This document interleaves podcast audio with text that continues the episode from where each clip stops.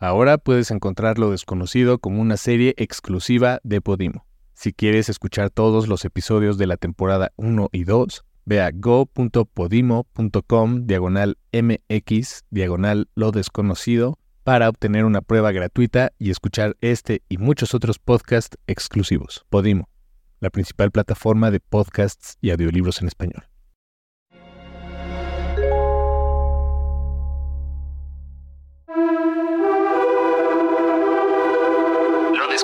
Es una producción de Playground Originals para Podimo, la principal plataforma de podcast y audiolibros en español. Conducción Ofelia Pastrana, idea y dirección Matías Sinay, producción Daniel Piedra, producción ejecutiva Tomás Di Pietro.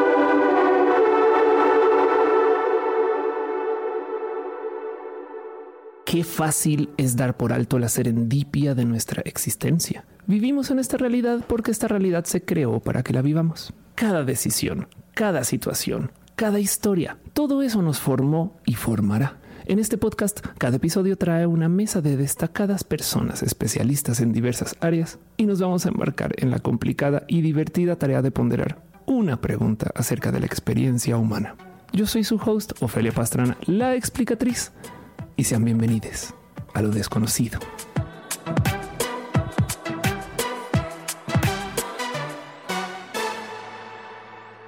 Hoy vamos a confrontar el siguiente dilema. ¿Qué pasará cuando finalmente tengamos contacto con extraterrestres?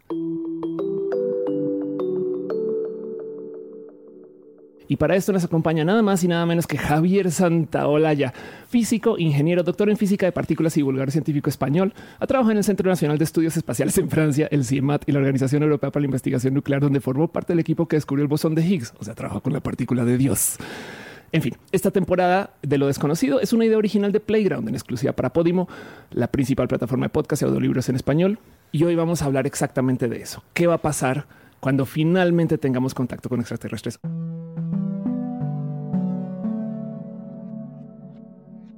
Hola Javier, gracias por venir Hola Felia, a responder mis raras preguntas. Qué bonito, Vamos a salir de aquí con crisis existenciales, me temo. un poco, Porque ¿eh? Como lo estás plantando, yo digo, pues esta noche a ver quién duerme.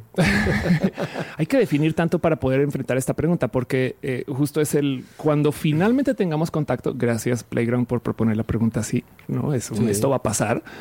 Eh, y del otro lado es eh, con extraterrestres. La mera definición de que es una, supongo que decir persona extraterrestre ya es complejo.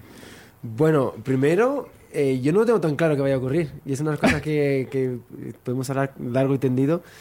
Y luego sí, cuando, cuando ocurra, si es que ocurre, pues habrá que sacar pues mucho ingenio, porque hay muchas cosas que obviamos de la comunicación que luego cuando se tienen que trasladar a algo fuera de nuestro planeta, pues ya no dejan de ser tan obvias.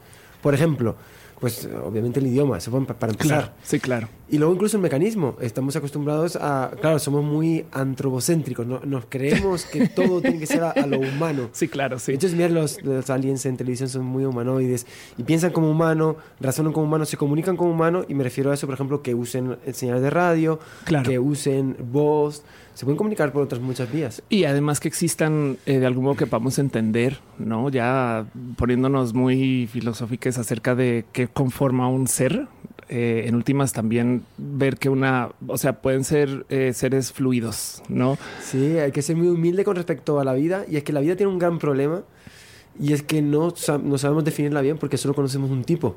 Claro. Entonces, la, la forma de, de- de proceder científica consiste en, en ver muchos fenómenos repetidos, sacar patrones que te permitan sacar una definición. Si ves muchas aves, pues dices, bueno, las aves tienen alas, tienen plumas, tienen pico. Claro. Si ves mucho algo, pues mira, la electricidad, pues la electricidad está, está, está, porque lo he visto mil veces. Pero ¿cómo defines algo que solo has visto una vez? Y esto es algo que la gente se olvida. Porque, claro, vemos un orangután, vemos una hormiga y vemos una ameba y nos pensamos que son completamente distintos. Pero realmente es la misma vida. Es el mismo patrón biológico y por lo tanto solo conocemos una forma de crear vida. Claro, que además también vale la pena para poder aclarar que es una persona extraterrestre. Ya dije persona, ve.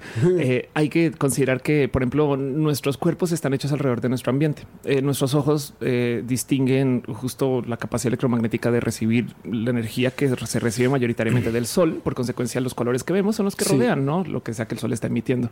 Si alguien viene de un sistema solar donde el sol, bueno, su sol, o sea, su estrella central sea eh, eh, un poco más eh, eh, vieja o joven, es Sí. posible que vean otros colores, lo cual me despierta todo tipo de raras dudas, ¿no? Porque si llega alguien que cuyos sistemas visuales, llamémosle ojos, eh, este, vean, por ejemplo, en espacios ultravioleta y demás, capaz y ven muchas cosas nuestras transparentes, Sí, sí, sí. ¿no? O sea, realmente el fenómeno de la visión, por, por fijar uno de ellos, porque podemos hablar de, cual- de cualquier sentido, Ujú. incluso hay gente, hay animales que tienen muchos más sentidos más allá de los, de los humanos, pero incluso ya centrándonos en la visión, hay, hay animales que ven cosas que... Hay una langosta que, que ve todo el espectro electromagnético, es una cosa súper súper loca.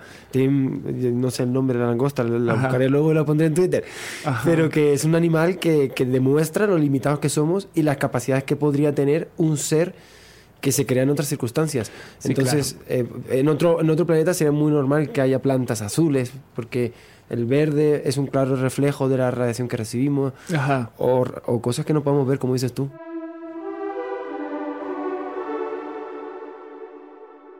La gente piensa que los aliens son seres hiperinteligentes, súper avanzados, mega fuertes y súper capaces que van a venir a conquistarnos. y eso yo creo que refleja más un poco de un miedo de la colonización o, o una historicidad del, de hasta del castigo moralino. No somos horribles. Entonces que venga alguien, que vengan los adultos a castigarnos, no? Y lo reflejan en las historias de llegaron los aliens a maltratarnos, Em, que no es necesariamente el caso eh, en este, eh, en este en esta gran poesía de nuestra generación Transformers, vienen a nuestro planeta, me estoy burlando, vienen a nuestro planeta eh, y ni siquiera negocian bien con los seres humanos, ¿no? Como que llegan estos aliens, literal, a, a hacer sus cosas y, y casi casi que les vale gorro lo que eh, los seres humanos hacen o hacemos. Em, y es muy posible que eso pase también, ¿no? Por eso digo que de mediana inteligencia, porque la otra cosa que no podemos dar por hecho es que sean más inteligentes. Sí, Bueno, y además bajo qué definición de inteligencia, ¿no? aquí pasan muchas cosas. Lo primero es que si son ellos los que nos contactan, seguramente sea porque tengan más inteligencia que nosotros. Claro. y que estén más desarrollados. Eso es un punto, además, que no se puede despreciar. Una cosa que le cuesta un montón a la gente visualizar, porque somos muy malos con los números, los humanos. A Sí. mí me cuesta mucho y, y he hecho mucho esfuerzo para intentar entenderlo. son las escalas temporales. Claro. El universo tiene 13.800 millones de años. 13.800... eh, ubica, ubica 13.000. El ser humano, como ser humano, lleva unos 200.000 años de existencia. El ser humano tecnológico lleva 50 años. Entonces, eh, ¿qué no puede hacer una civilización? En, si, si esto ha hecho el ser humano que ha pasado básicamente de, de estar eh, en la jungla en, en 80, en 8.000 años, 10.000 años, dos- 12.000 años, 20.000 años ha pasado de estar prácticamente cazando, rec- recolectando, a, a mandar un cohete a la luna, si lo ha hecho tan solo en 20.000 años, Ajá. que no puede hacer en, no sé, 100.000 años. Claro. Piensas esa escala de tiempo y dices, claro. wow, 100.000 versus, o sea, con el ritmo que vamos, dentro de 100.000 años ni nos podremos reconocer como especie. Y ya no te digo, 100.000 años no es nada dentro de escalas cósmicas. Eh, Un millón de años sigue siendo nada. Claro. 10 millones de años, nada. Mil millones de años sigue siendo poco. Lo cual me goza mucho que digas que ni nos podemos reconocer porque también deja la ligera, ligera posibilidad, hashtag fan de la ciencia ficción, de que esos extraterrestres sean seres antes prehumanos, pero todavía seres de una vieja civilización, que paso es posible, ¿eh? si lo piensas con eh, el suficiente tiempo, bien que pudo haber existido una civilización de nuestras capacidades actuales y se hubiera borrado en, ¿qué te da? Mil años, perdón, eh, mil millones de años en la Tierra, que es posible. em, y luego se volvió a formar y no hay vestigios. Sí, sí, no, sí. entonces capaz si salieron, investigaron y están volviendo y ahora es de y estos quiénes son. Sí, sí, No, efectivamente. De hecho, se llama paradoja de Fermi a esta, a esta presunta paradoja, paradoja en la que se supone que tiene que haber inteligencia extraterrestre y no se encuentra. Claro. Y una de las posibilidades es que estemos de- decalados en el tiempo, pues que hayan surgido civilizaciones extraterrestres. Ya digo, el tiempo es que es tan grande cuando lo miras a escalas cósmicas que nos cuesta ni siquiera imaginar lo que pudo haber pasado hace mil millones de años. Claro. Pero han podido pasar millones de cosas hace mil millones de años y estamos aquí nosotros, estamos solos en el universo y a lo mejor, pues, pues, sin ir más lejos, en Marte que haya habido algo. No, es no verdad. ¿eh? Yo- a mí me gusta pensar que algún día vamos a llegar este, eh, a un planeta post Marte, sabes? Todavía en sistema solar y de repente alguien va a encontrar como una caja fuerte y dice, oh, y eran los dinosaurios, sabes? No sé. cómo. y está escondido todo el secreto. Ajá, exacto, que, que viajaron en su momento, ¿no? Y ya, ya no queda recuerdo alguno de cómo le habrán hecho. Em, pero en eso, la verdad es que sí hay mucha gente que le tiene mucho miedo a la llegada de los extraterrestres por motivos muy terrenales, ¿no? Ajá. Pero yo creo que hay muchas cosas que definitivamente van a suceder. Hay gente, esto es real, hay gente que asume que cuando lleguen los aliens, ahora sí se acabó la religión. No es como ya, ya, ya no pueden sostenerlo, pero ahí donde lo ves, y esto es real. Hace nada vi a un teólogo católico em, discutir en un espacio público cómo los aliens son católicos. O sea, no, no lo deja a duda, dice, lo son no más que nacieron muy lejos de su Mesías. Entonces, como los mexicanos que nacen donde la gana. Exacto, sí. Entonces, de venir a la tierra, la verdad es que vendrían buscando al Salvador. Y, y, entonces procede a hablar de cómo más que los, porque también es este cuento que los ángeles son aliens, ¿no? Eh, pero, pero más bien serían seres que vendrían a la tierra buscando las iglesias. La salvación, Ajá, el nuevo éxodo, ¿no? Buscando, y de repente se abre el mar muerto. Y si lo piensas, es un, pues mira, si es posible, si le damos espacio, a mí me parece un poco revolado, pero pues bueno, la mente abierta em, y pensar un poco que eh, nunca sabríamos a qué vendrían de venir, ¿no? O por qué nos contactan. Sí, sí tengo que decirte una cosa al respecto. Eh, yo estudié en un colegio religioso desde chiquitito, eh, a todos los niveles. ¿Se hablaba de los aliens en ese entonces? ¿Te imaginas? Hoy clase de aliens. Exacto, sí. la primera el, el credo según este, el próximo Centauri, ¿no? No, pues lo que sí tenía que advertirte es que en la religión pasa algo muy diferente a lo que suele pasar en ciencia. en, ciencia hay mucho consenso. Es, un es una buena advertencia la que dices. Sí, sí, sí. En ciencia hay mucho consenso y es muy raro que te encuentres un científico que diga que el cambio climático no existe y otro que, diga, que te diga que sí. Okay. Puede ocurrir, pero es muy raro porque eh, se gira en torno al consenso y el consenso en base a los datos. Sin embargo, la religión te encuentras que es mucho más abierta. Claro. te puedes encontrar un religioso que diga eso y otro que diga, lo contrario. De hecho, hay religiosos que, que, creen en el Génesis literal y creacionistas. Ajá. Y luego está el otro espectro que religiosos que te dicen que no, el, no, ocurrió, la evolución es, es, una realidad pero te encuentras en medio de todo. O sea, te puedes, eh, los más transigentes, los más intransigentes, los que van en, contra del uso del preservativo, los que son más liberales, es mucho más abierto que posiblemente cualquier otro aspecto de la política. Eh, o sea, realmente ellos son muy abiertos. Entonces, eso dice un, sacerdote, yo hablé con, otro, que me decía que si realmente se encuentra extraterrestre habría que sentarse. a debatir. Sí, claro. Sería un momento de, ¿eh? Sentémonos a hablar. Qué difícil que es imaginarse todo este escenario. Y curiosamente tenemos presentes históricos porque para fines prácticos, o justo esto de la investigación global de 1400, eh, nos da una sociedad que ya se encontró con gente con la cual no se puede comunicar. Y de hecho, de muchos modos sigue sucediendo hoy, ¿no? No más que en ese entonces era eh, salvajemente distante la comunicación de lo que sucedía en Europa con lo que sucedía por fuera, ¿no? Y bien que puedes decir lo mismo que no China, este Japón, ¿no? Con estas zonas como eh, que tenían estas capacidades de transporte que otros lugares no. Y entonces em, podríamos decir que medianamente sabemos cómo van a reaccionar algunos seres humanos, la verdad. Y aún así siento que em, hay gente que espera de los aliens muchas cosas que ni tienen ni traen, ¿no? Bueno, Don Look has visto, ¿no? Sí, exacto. Sí, además capaz si no lo creen, ¿no? Ah, son el gobierno disfrazados, ¿no? Este, ellos de ese disfraz no existe. Sí, sí. Bueno, desde luego que el, fenómeno marciano viene desde muy atrás. Mm. Y eso ha permitido generar muchísimo tipo de, ideas preconcebidas. Claro. Y también mucha fantasía al respecto. Luego, pues obviamente Hollywood ha ayudado. Y realmente ha habido muchas fases en la evolución de lo que uno piensa que es un, alien. Eh, pero durante mucho tiempo se pensaba que el Marte estaba poblado de extraterrestres.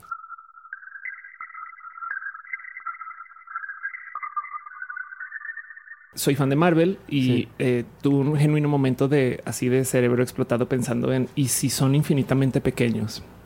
Porque Marvel se habla acerca de estos mundos, universos del espacio cuántico, que pues evidentemente es ciencia ficción. Esto sí es más ciencia ficción que las ciencias ficciones que conocemos. Está un poco sacada atrás de la oreja porque así es Marvel. Em, pero mm, eh, podría existir algo así. O sea, quiero, quiero pregunta. Yo eh, muchas cosas no sé responderlas y cuando no sé responder lo que hago es recurro a lo que he leído. Bueno, hay un libro muy interesante de Schrödinger que es, que es La vida. Wow, claro, ok. Y ahí básicamente dice que tenemos el tamaño perfecto. claro. Porque si fuéramos mucho, mucho, si fuéramos más pequeños, pasarían varias cosas. La primera es que sería muy, muy complicado generar sistemas complejos con poco pocos elementos que puedan crear conciencia o razón pero aparte empiezan a tener, mucha cabida los efectos cuánticos. Y ahí ya pues se desbarata toda la biología. Claro. O sea, tenemos un tamaño muy bueno porque es suficientemente grande como para que el conjunto de partículas generen muchas combinaciones que den lugar a fenómenos físicos muy complejos, ahí entre la termodinámica, Sí, eh, claro, sí, la teoría y de sistemas como la estabilidad de energías en general, ¿no? Como que... Y para que los efectos cuánticos no sean tan patentes y se pueda tener un organismo que siga unas reglas newtonianas, digamos. Claro, sí, claro, sí. Y luego, si fuéramos mucho más grandes, si fuera la pregunta ahí, si somos mucho más grandes, pues Claro. también hay muchos problemas. Hay, hay, hay, en varios libros sobre biología que he leído es que tenemos el tamaño perfecto. Si fuéramos más grandes, seríamos más torpes, si fuéramos más pequeños, también. El- tenemos mm, razonablemente un tamaño que esperaríamos de un ser inteligente. ¿Te gustaría que llegaran con algo los aliens? Como que lo has pensado alguna vez, como, como que... Con cake. Ajá. Te- Hola, por, por traje favor, pastel. Feliz cumpleaños. si algún alguien me escucha que me gusta bien el, el pastel de fresa. Ok, perfecto. Este, aliens que escuchen esto. em, sí, porque además eh, esperemos que alguien transmita esto por algún espacio Sí. electromagnético para que llegue. Ya se está haciendo, se, se Sí, está es enviando, verdad. así que Sí. que lo reciban. Pues mira, ah, oh, y conoces a Michocaco, supongo. Sí. Sí. Hace poco tuve la oportunidad de entrevistarlo en el auditor- Ay, wow. Auditorio Nacional. Ay, wow. Delante de 10.000 personas. Ay, no, bueno, tremendo, claro, fue sí, tremendo, claro. Ya ha sido tocado por un alien del futuro. Y sí, tal cual. es muy humano, que, que- según yo. De acuerdo, creo que tiene tres párpados. Exacto, sí, cuando te distraes. No sé. Es una de mis sospechas porque interactué con él y creo que... Sí es posible, sí es posible. ¿Y de qué habló Micho Caco? No. Bueno, él, él hablaba, es- sabes que eh, tiene una trilogía creo que sobre el futuro, sobre el futuro de la mente, el futuro de la humanidad y el futuro de la ciencia, de la física. Bueno, él, él está trabajando mucho con de, de modo futurólogo, intentando predecir cómo va a ser el futuro de la humanidad y demás cosas. Y en ese aspecto, pues obviamente toca el tema alienígena, lo tocó muy ligeramente, pero bueno, será el momento de sacarlo yo ahora en la entrevista, porque yo además sé que ha ido a congresos de ovnis, sé que cada vez que hay un mínimo rumor exige al gobierno que haya claridad, o sea, es- Claro. él es defensor del fenómeno ovni. Sí, claro. Que de paso, nomás por dejarlo en dicho, ovni es de objeto volador Sí. identificado, que es muy diferente a llegar a un alienígenas. No, Claro. ovni es algo está ahí arriba, yo no sé qué es. Sí, ¿no? pero él, él tiene firmes sospechas de que esos ovnis pues, son tecnología eh, diferente a la que el ser Claro. humano puede alcanzar actualmente. Sí, claro. Entonces le pregunté me dijo, le pregunté, ¿qué le dirías tú si te cruzas con un, o sea, si tuvieras la posibilidad de...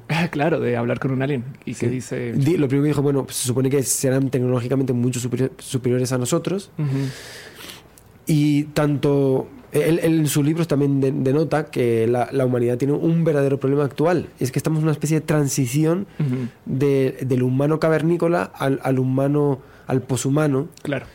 Y en esa transición como que todavía estamos muy guiados por nuestros instintos, por luchas tribales, por territorialidad, un conjunto de cosas que todavía reflejan nuestra biología conflictiva, pero tenemos todavía la razón por ahí que nos salva de sucumbir ante nosotros mismos. Claro. Entonces básicamente estamos en esa fase en la que eh, si conseguimos no sucumbir ahora, pues pasaremos a una fase en la que supuestamente la civilización será mucho más evolucionada, no solo Ujú. en cuanto a individualmente personas más razonables, sino colectivamente mucho más mm, cohe- cohesionados. Sí, claro, sí. Entonces la, la pregunta que le haría sería, ¿cómo consiguieron esa fase? ¿no? O sea, ¿cómo consiguieron es- escapar es- de, ese, de ese agujero negro de la autodestrucción debido a, la, pues, a los conflictos propios de una civilización que está Es en expansión? información, una expansión, claro, sí, Sí. total, de acuerdo. Qué, qué bonito modo ¿Cómo de conseguir la paz? sí. ¿Cómo conseguir la paz entre, entre todos? Imagínate eso, ya no sabe, ya no lo solucionamos como seres humanos, ya que los aliens nos digan. Que nos digan. No, a ver, ustedes que saben.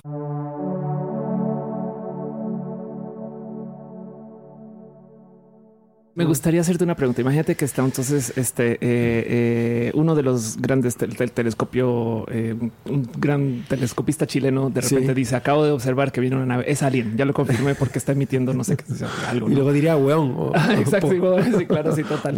Algo, Aquí po- están los aliens. por- por- no, sí, exacto. Lo acaba de mencionar. es noticia. Em, todavía le falta tiempo para llegar porque viene, no se vio Sí. de lejos em, y toca sentar un equipo de trabajo para tratar de solucionar y cómo nos vamos a comunicar. Tú estás en ese equipo de trabajo. ¿Qué se te ocurriría? Uh, eh, qué presión me Sí. ahora de repente. Qué Sí, responsabilidad. Vienen los aliens, ¿no? Sí, la- llamar a Bruce Willis. la- exacto. Aviéntale una bomba nuclear, Ay, el que está- dice está muy Javier. Sí, la propuesta de Javier. El Sí. pobre está muy mal físicamente. Hay que buscar un relevo a Bruce Willis. Exacto, total. Sí, no, pues eh, de- de- yo soy muy fan de estos temas, entonces he leído mucho y en parte he leído mucho a Carl Sagan y él fue un entusiasta y un gran trabajador de este aspecto.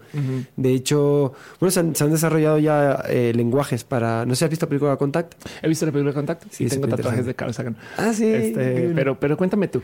Sí, lo que te quería decir es que, mm, ya hay lenguaje, o sea, se ha hecho un trabajo ya de varias décadas de en qué consiste la inteligencia, en qué consiste la comunicación, cómo son los lenguajes de comunicación, cómo podría ser un lenguaje. Se sabe que el mejor lenguaje para comunicarse serían las matemáticas, Ajá. porque es un, algo universal que no depende de la cultura, está más allá de los patrones culturales y sobrevive a cualquier eh, eh, idiosincrasia mm, local. Entonces, eh, es el, el- el meta- el mecanismo lógico para comunicarse. Hay ya un idioma eh, extraterrestre que se llama Ajá. Linkos. Wow, espera, cuéntame más de esto. Sí, es súper interesante. Bueno, realmente más que un lenguaje es, un, es una metodología de comunicación. Es decir, bueno, no podemos, no tenemos nada en común. Sí, bueno, tenemos en común las matemáticas, sabemos contar. Claro. Te- vamos a empezar a contar. Yo te mando bips de forma que, que cuentes. Y tú vas a entender que estoy contando. Y dirás, bueno, esto estoy contando. Qué bonito Vale, pues después de esto. contar, vamos a empezar con las reglas lógicas. Ajá. Pues ya sabes lo que es 1, 2, 3, 4, 5. Claro. Vamos a decir que 2 es menor que, Que que cinco. 5. Ujú. Vamos a decir que 3 más 2 es igual a 5. Claro. Empiezas con las reglas lógicas y con eso empieza, realmente es muy bonito porque bueno, un ordenador funciona con puertas lógicas. Sí, y con claro, sí. mayores, menores, así, ¿no? Cosas de estas, consigues construir todo un... Eh, bueno, lo que Sí, digo, claro, sí, Minecraft. sí. Exacto, sí, podría, podrías programar aliens, es lo que estás diciendo. Sí, que quiere decir que, que con las unidad, las- la unidad básica de la comprensión es la lógica. Claro. Y con la lógica puedes crear cualquier cosa. Entonces, de ahí salía todo. Luego también está el mensaje de agresivo, no sé si cono- conoces, pero también lo desarrollaron pues, Sagan, Drake y toda esa generación. Y básicamente es, de nuevo, usando números primos y propiedades matemáticas, Sí, claro. consiguen enviar primero una leyenda con la cual aprendes a sumar, más básicamente. Luego empiezan a mandar números, luego los números se asocian a, a moléculas eh, eh, de la tabla periódica, o sea, Sí, claro. átomos de la tabla periódica, que también son universales. Sí, claro, y de ahí construyes toda una comprensión de, de qué es el ser humano. O sea, realmente ya hay mecanismos de...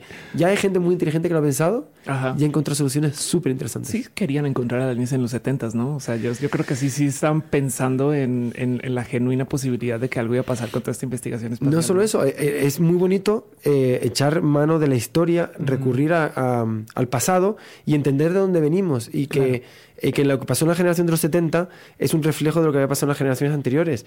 En el siglo, hace más de 150 años por ahí, no sé si conoces a Giovanni Schiaparelli, un astrónomo italiano, Ajá. observaba Marte y observó canales en Marte. Y dijo, ya, claro, ahí están. No, él no. Sí. Él escribió que había observado Canali, pero al, al- al inglés se transformó, se- en vez de traducirse como channels, Ajá. se transformó, se tradujo como Canali. Canales. Ah, wow, ok. Ajá. Eso lo, lo leyó un científico, eh, Percival Lowell, que es el descubridor de Plutón, que era un millonario excéntrico y, y empezó a escribir sobre civilizaciones en Marte. Incluso llegó a dibujar esos canales. Imaginó eh, que había rutas de, de- de, eh, agua que iban de norte a sur porque tenían escasez. Se montó una película súper loca que acabó eh, todo esto desencadenando en una fiebre de los marcianos desde de principios de siglo hasta mitad de siglo. Verdadera fiebre donde la gente era muy normal decir, no, he hablado con un marciano. O bueno, esa es la guerra de los mundos de, Claro, de sí, Wells claro, que hablaba de la llegada. O sea, Ajá. hay toda una cultura de la existencia de vida en Marte que no hay que olvidar que todo eso pues arraigó en la juventud, por ejemplo, de Sagan. Sí, Entonces, claro. para Sagan y toda esa generación, hablar de extraterrestres era muy normal. Sí, claro, de acuerdo. Y de paso, justo eh, en estas sondas extrasolares eh, Sí. que ya, ya salieron de nuestro gran espacio cósmico y están perdidas por ahí en el espacio, eh, hay unas placas que tienen una propuesta de comunicación hecha alrededor de una distancia atómica que voy a decir Elio. Me estoy inventando eh, exactamente, ya, ya no recuerdo qué, qué dibujo tienen. Creo que es del, del hidrógeno. Eh, anda, Ah, exacto. Una línea espectral de hidrógeno. Exacto, no más para decir, eh, también entendemos los átomos, ¿no? Y, y a lo mejor sobre eso dar como una forma de esto es el camino. Y hay un, es- eh, hay un dibujo hermoso em, de pulsares, que son estrellas muy constantes, Sí. por así es que tienen un, un flujo de pulso muy, muy medible y muy estándar, por así decir, que si las logras encontrar por los tres, puedes triangular dónde está la Tierra. Sí. Em, y es una forma de comunicación, ¿no? Es un modo de, de decirle a alguien el día que descifres esto, ¿no? Este eh, podrás encontrar dónde está la Tierra. Y eh, por consecuencia, en Contact, eh, hacer una contrapropuesta de los aliens diciéndonos dónde están, Sí. ¿no? Y entonces es un gran código que no se puede descifrar si alguien piensa en tres dimensiones, ¿no? Pues honestamente, respecto a esas placas, creo que tiene un símbolo más de mensaje hacia adentro que mensaje hacia afuera. ok, ay, wow, claro, ok. Está hecho creo para que- comunicar. Son, son los aliens, somos nosotros. Ves otra vez te digo. Me echo caco. Exacto, sí. ¿Ese eras tú, Ofelia? Puede ser, ¿qué tal que sí? Empiezo a sospechar. No, me refiero, y esto es muy importante, Eh, dice que hemos mandado eh, cosas fuera del, del sistema solar, pero hay que tener en cuenta las escalas. Ya hablabas de Alpha Centauri está a cuatro años luz. Ajá. Es la más cercana a nosotros, la más cercana con mucho, y aún así, con la tecnología actual, tardaríamos 100.000 años en llegar. Entonces, eh, hay una cosa que hay que entender sobre el espacio. Hemos hablado de, de las escalas temporales, pero no de las escalas eh, espaciales. Claro. Eh, de, de la Tierra al Sol hay 150 millones de kilómetros. El ser humano solo ha recorrido 400.000 kilómetros, que es la distancia Tierra-Sol. Si tú pones esto en escala, o sea, si realmente eh, pones, eh, eh, pues el- la Tierra es del tamaño de una boliche, ¿no? una Sí. canica, Ajá. el, el- grano de arroz sería con, con la Luna, Sí. estaría un par de centímetros, el Sol estaría a no sé cuántos metros. O sea, hemos hecho eso. o sea, sí, es claro, que la ajá. siguiente, en esta escala, la siguiente estrella, que es Alpha Centauri, Ujú. estaría, pues, eh, no sé, súper... eh, A kilómetros, fuera de la dice. Tierra. O No, sea, no, no, sí, fuera de la no, no Tierra. lo vería. Sí, exacto. Sí, Sí, total. sí. De hecho, si, si esto es la Tierra, si la Tierra es del tamaño de un boliche y, y el Sol está a pocos centímetros, la siguiente estrella estaría eh, pues en la Luna. O sea, literal, estamos hablando, está muy, muy, verdaderamente muy lejos. Lo que quiero decir que el espacio es tan, tan, tan, tan, tan, tan, tan, tan pinchemente grande que lanzas una sonda con una placa, lo más probable es que nunca jamás nadie la recupere. Sí, claro.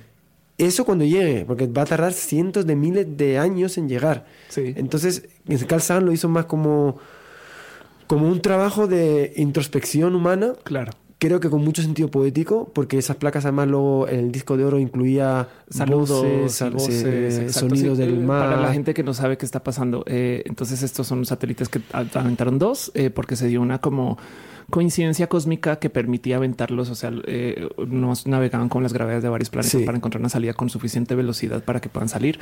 Eh, están perdidas en el espacio, no están perdidas, se saben dónde están. Sí, Eh, de sí. hecho, es impresionante que sepan. Yo a veces, a veces cuando veo que eh, dicen de dónde va, yo sé, ah, no, es de Eh, no, exacto. Pero bueno, se sabe dónde están. Em, tienen unas baterías eh, eh, eh, eh, radionucleares que les permite que todavía sigan activas décadas después. Em, y eh, justo llevan un disco, un disco como si fuera un disco de vinil, pero en oro. Sí. Em, mucha gente no lo sabe. El oro no es nativo al planeta. Por eso está en betas. Al parecer se, se- se, es- llegó y se formó. No es como si fuera, estamos hablando de Evangelion. Este, no llegó, llegaron los aliens con y son de oro, no? Este y no, reacta, eh, no, no reaccionan con casi nada, no? O sea, nada, pues en general, no? O sea, en esencia, por eso el oro tiene ese valor. Es como pasan los años y sigue siendo lo Sí. mismo. Entonces el disco está eh, y la placa también está en oro para que no, no pase lo que pase, siga siendo la misma placa más o menos. Em, y tiene grabado como usando la tecnología vinil, creo, no? También este eh, groups, no? Sí. Entonces se podría reproducir con un reproductor de vinilos.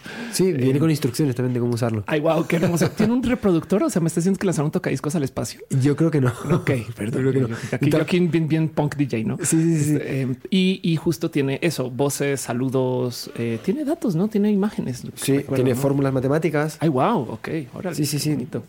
Eh, Tiene, eh, como decía, saludos de- de- del- del presidente de Estados Unidos. por supuesto. claro, sí, por supuesto, claro que sí, sí, claro, sí. Imagínate eso, ¿no? Dice Sí. que lleguen y preguntan dónde está, ¿no? Este, quién es el presidente en ese entonces, Jimmy Carter, no sé qué. ¿sabes? Y música, no sé qué pondrías tú, pero ¿Qué, qué, enviarías tú al espacio, eh? que pusieron música, pues eso, desde tribus de África cantando sus cánticos. Ay, qué Sí, bonito Carl Sagan, eso. por eso te digo que era un mensaje hacia el interior de la diversidad humana. O sea, creo que era un mensaje de somos. eh, Sagan trabajó mucho lo, de- lo del punto azul pálido. Sí, claro, sí. Trabajó mucho en intentar crear una conciencia planetaria. Claro. y de unidad eh, de la civilización. Me parece- una idea muy bonita. Y creo que todo esto lo que hace es como, hostia, mi- mira qué bonito, qué diversos somos, Claro. cuántas cosas hacemos, cuánto nos parecemos y a la vez, a- y a la vez cuánto nos diferencia, pero a- a- en el fondo ten- tenemos una, una misma raíz. Y eso yo creo que, por, por eso para mí la potencia del mensaje era más hacia adentro que, hacia, que hacia afuera. Y, y entonces sí es muy, muy, muy poco probable hacer contacto. De hecho, eh, de ahí el tema de que eh, para que lleguen aliens o nos comuniquemos con aliens, la verdad que tiene que ser algo muy... em, Alguien tiene que saber dónde existe el otro. Yo creo. Yo cre- sabes como que Estaba pensando lo mismo, Sí, sí, exacto. Si es por, si es por serendipia, si es por accidente de wow, dos planetas se encontraron que tienen vida. eh, ahí yo diría Dios sí existe. Sí. ¿Me explico? Sí, sí, sí. y nos comunicó porque eh, encontrarnos no por accidente, yo, pues, o sea, pues, el- con, con lo vasto y amplio que es el espacio, lo dudo. Y o sea, no solo la probabilidad espacial que es baja, también la temporal. Recuerden que las escalas. también, sí, claro, total. Eh, no, no, no hay civilización, o sea, no hay especie que perdure, o sea, nos pensamos que todo es para siempre cuando sabemos que las especies nacen y mueren. ¿Qué? Es lo normal. mentira. sí. Sí.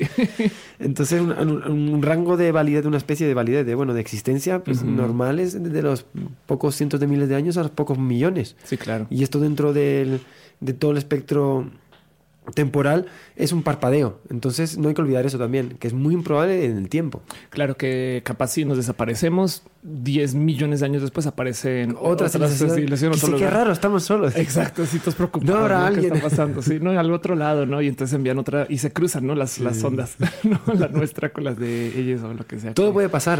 Bueno, claro. Michokaku también es un, eh, un fuerte exponente de especulación sobre nuevas tecnologías. A lo mejor se comunican con ondas gravitacionales. Claro. A lo mejor se, com- se comunican a través de otra dimensión. Eh, Sí, claro, eso es verdad, sí. Si Sí, imaginamos tenemos- que un cavernícola puede ver un ser humano hoy, de- no podrían imaginar el abanico de mm, formas de comunicación que tenemos con respecto a cómo se comunicaban antes, Claro. solo con señales de humo. Igual nos puede ver una- un humano dentro de, que no sé si se podrá llamar humano, no sabe- sabemos qué será, dentro de un millón de años, ese ser nos puede mirar y decir, es que, qué pobrecito, es que no se pueden ni imaginar. Sí, de- claro, de todo lo que está pasando, arrancando nomás por eh, lo que duran nuestras vidas Sí. versus lo que duran Somos sus vidas, ¿no? parpadeos, sí. Nomás la percepción de eh, pues la vida es corta para nosotros es es una es una volada del privilegio a comparación de lo que sucedía con la generación de nuestros bisabuelos. Y, y en ese entonces yo creo que como es tan compleja esa comunicación, mi escenario que propongo es A ver. que tenemos un contacto. O sea, llega un mensaje de los aliens y dice nomás hola, sabes? Por ejemplo, me explico, pero, pero literal está codificado en algún lenguaje que entendemos. ¿Qué verías tú sucediendo? No como que yo, por ejemplo, veo eh, a, a gente leyendo de ese hola, o sea, haciendo la religión hola, el holaísmo. Me explico? Sí, sí, sí. Em, como que colgándose de más, no diciendo, leyendo acá un significado súper profundo y no, no sé si, no sé si tú ves algo en eh, eh, como en este escenario, no de, de- Sí, hay dos cosas que a mí me sirven como referente a lo que podría pasar. Uno es lo que pasó en el COVID. Ok, no suena bien desde ya. Cuéntanos.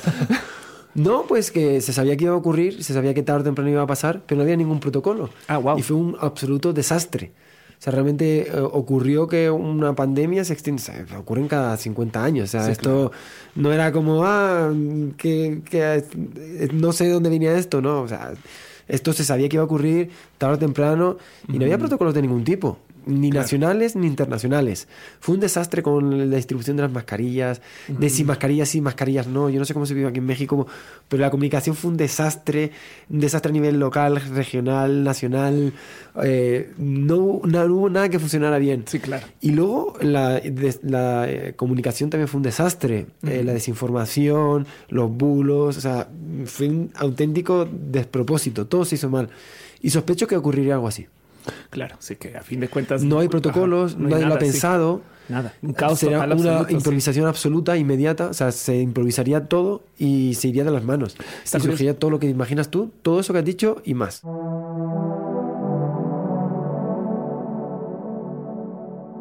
Entonces, em, nomás también por resumir un poco, em, tendrían que ser seres medianamente de más o menos nuestro tamaño, por así decir, porque no podrían ser este microscópicamente este, vivibles, o sea, Marvel y el mundo Se- Según, lo que sabemos, Claro. Pero ya hemos hablado de que podrían tener otra forma, o sea, que no sabemos que la vida, entonces eh, ya hemos especulado de que puedan tener otra forma, otro estado de la materia.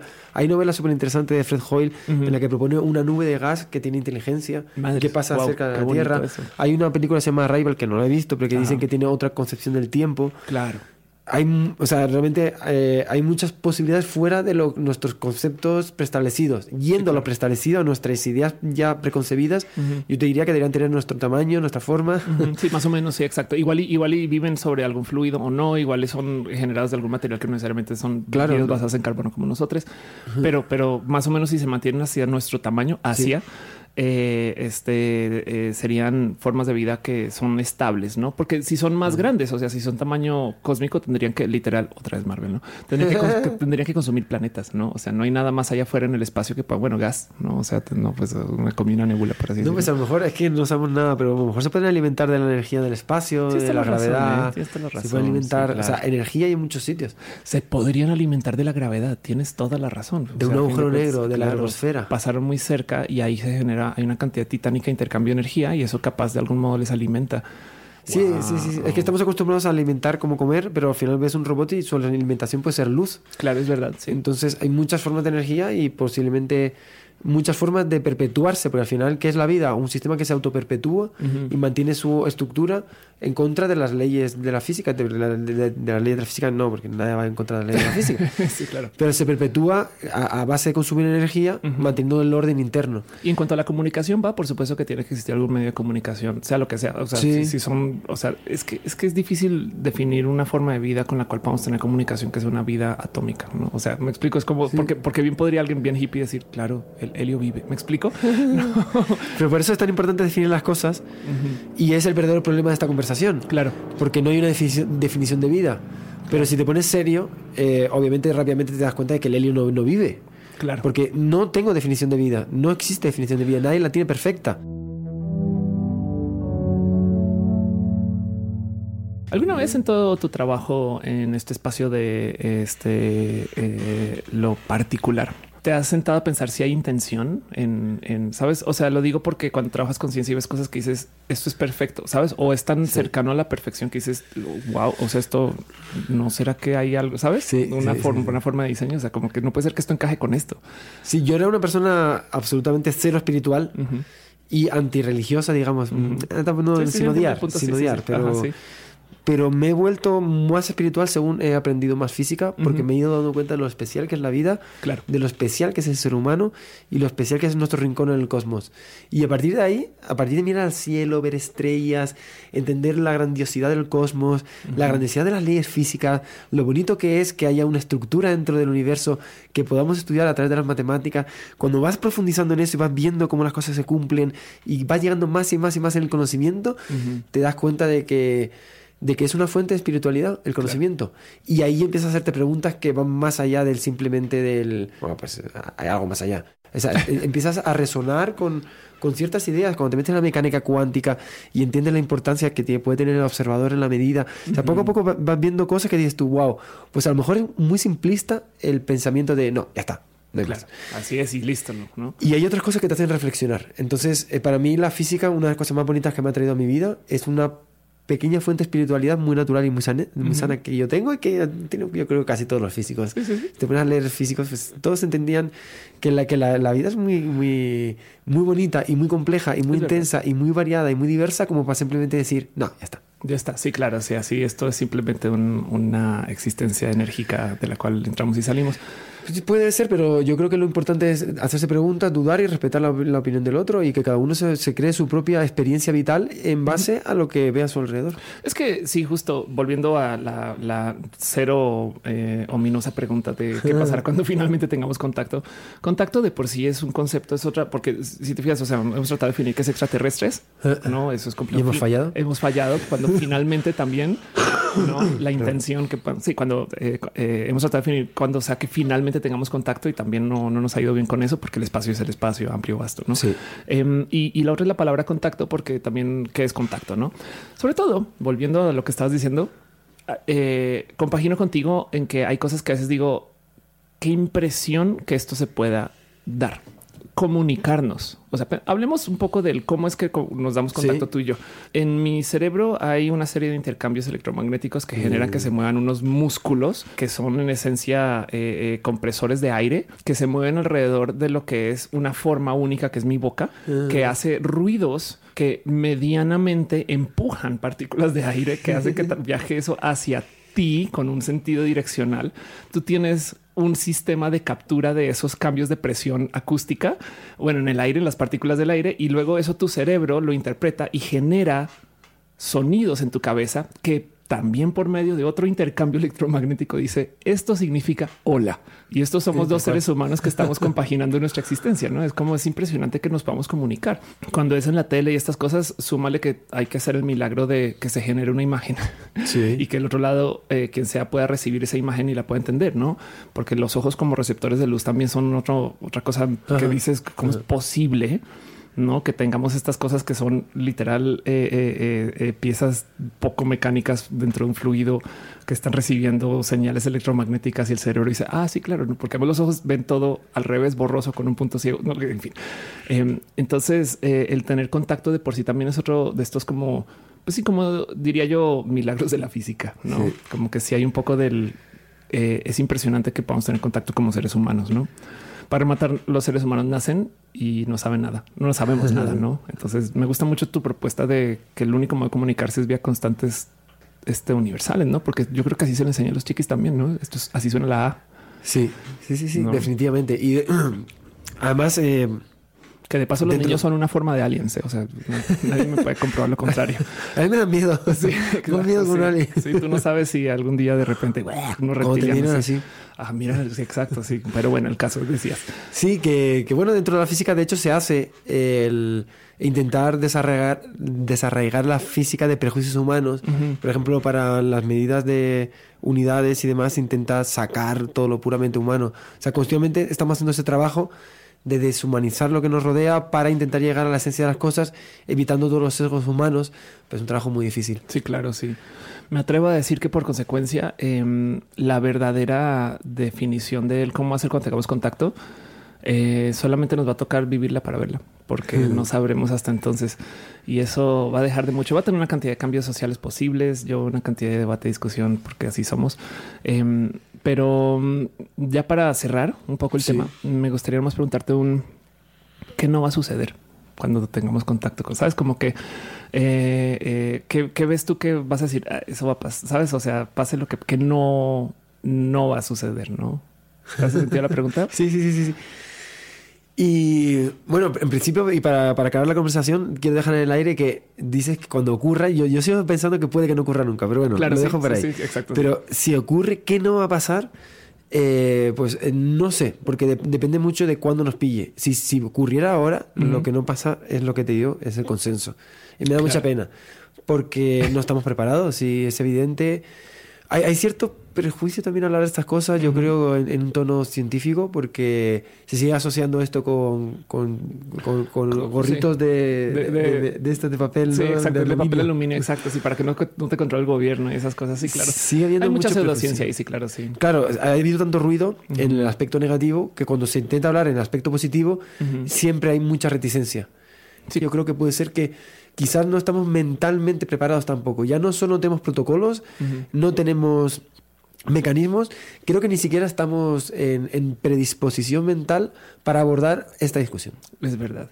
Y me atrevo a eh, añadirle a esto que la gran... Eh, eso se podría comprobar nomás viendo cómo no estamos en disposición de conocer culturas nuevas humanas. Hombre, eh, y una cosa que a mí me gusta promulgar siempre es la, lectura de la historia, porque una cosa que no me gustaría que ocurriera es que se repitiera el pasado. Claro. Creo que tenemos un pasado demasiado triste y sanguinario y, no, no creo que no haya, no sé qué ejemplo hay de, choque de civilizaciones que haya salido bien.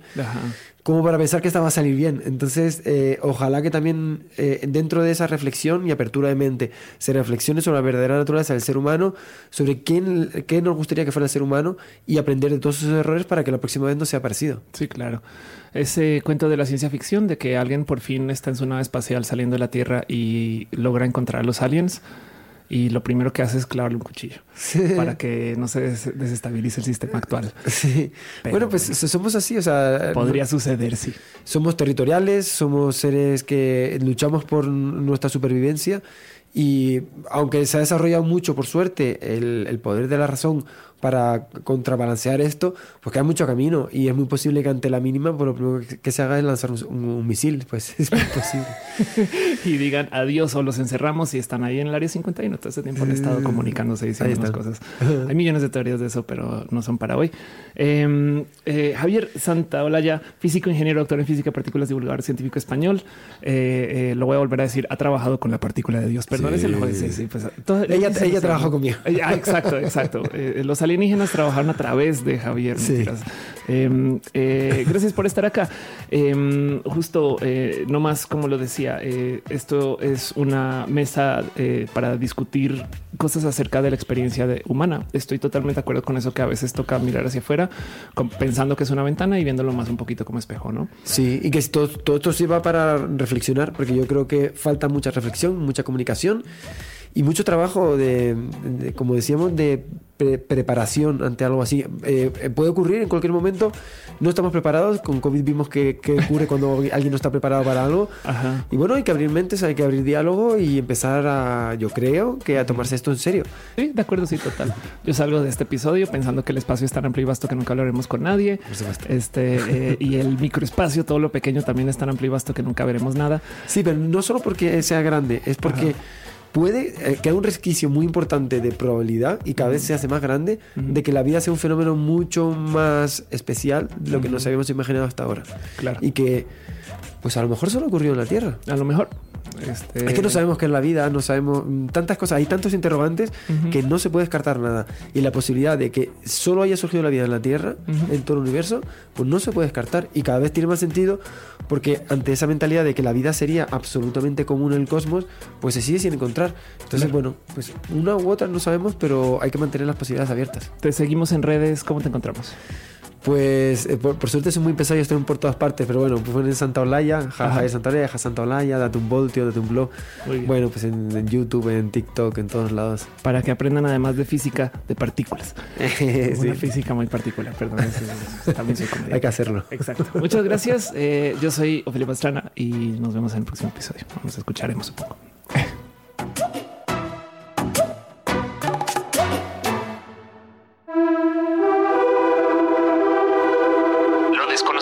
Producción de Playground Originals para Podimo, la principal plataforma de podcast y audiolibros en español. Conducción Ofelia Pastrana, idea y dirección Matías Sinay, producción Daniel Piedra, producción ejecutiva Tomás Di Pietro.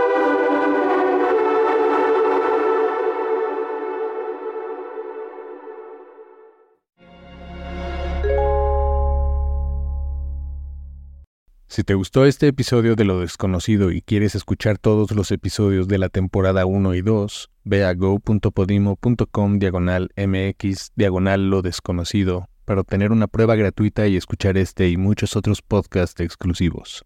Podimo, la principal plataforma de podcasts y audiolibros en español. Este soy yo, Sergio Macías, Sergio Macías se convierte en el joven más exitoso del país. y mi vida es maravillosa. Esto no es creíble. Que a ti te falta calle. Joder, que yo el primer día y no me dejáis meterle a esto un poquito de fantasía, un poquito de nada. Que sí que vale, que me falta calle. Pero bueno, al menos ahora vamos a sacarle provecho. Me falta calle, tú ponlo así, donde tú escuchas podcast lo ponéis, me falta calle. Y salgo yo, con todo este tinglado. Ya está, ¿no? Vale. Mocatriz.